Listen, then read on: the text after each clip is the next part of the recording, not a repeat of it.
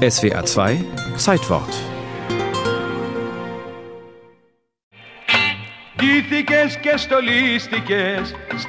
Du hast dich in Schale geschmissen, Minirock und Stiefel bis zum Knie. Er schrieb ein leichtes Lied über eine neue Mode, Spiros Kodilis.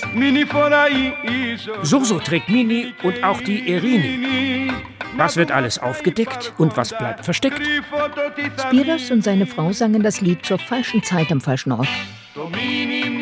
Sangen es in Griechenland nach dem 21. April 1967.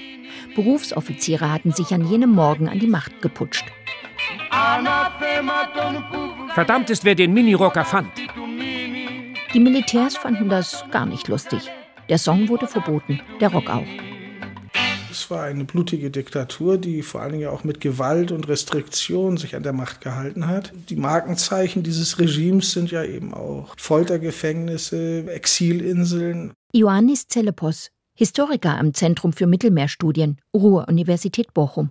Die USA als NATO-Führungsmacht hat die anerkannt. Großbritannien zieht nach, dann die Sowjetunion auch. Oppositionelle wurden verhaftet, getötet, außer Landes getrieben. Kunstschaffende lebten im Exil in Paris. Der Komponist Mikis Theodorakis, die Sängerin Maria Faranduri, die Schauspielerin und spätere Kulturministerin Melina Mercouri. We are slaves of this evil junta. Die Diktatur blieb.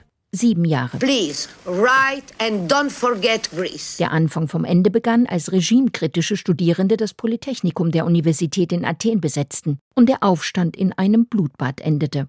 Im November 1973. Im folgenden Sommer provozierte die griechische Junta auf Zypern einen offenen Konflikt mit der Türkei und versank daraufhin im Chaos. Am 23. Juli 1974 erklärte der Chef der griechischen Marine die Staatsführung für abgesetzt. Der Präsident der Diktatur übertrug die Regierungsverantwortung einem Politiker, der bis dahin im Exil in Paris weilte und noch in der Nacht nach Athen aufbrach. Konstantinos Karamanlis.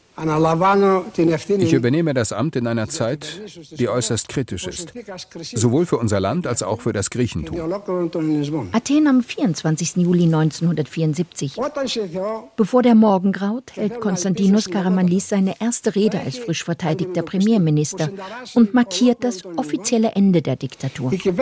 Mit Gottes Hilfe werden wir hoffentlich Lösungen finden und mit neuen Kräften die Probleme unseres Landes angehen.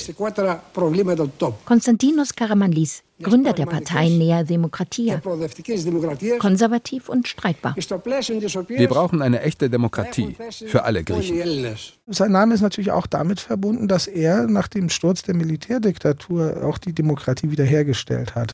Nach deutscher Besatzung, Bürgerkrieg und Junta katapultierte sich Griechenland in die Demokratie leuchtet als zehnter Stern auf der Europaflagge.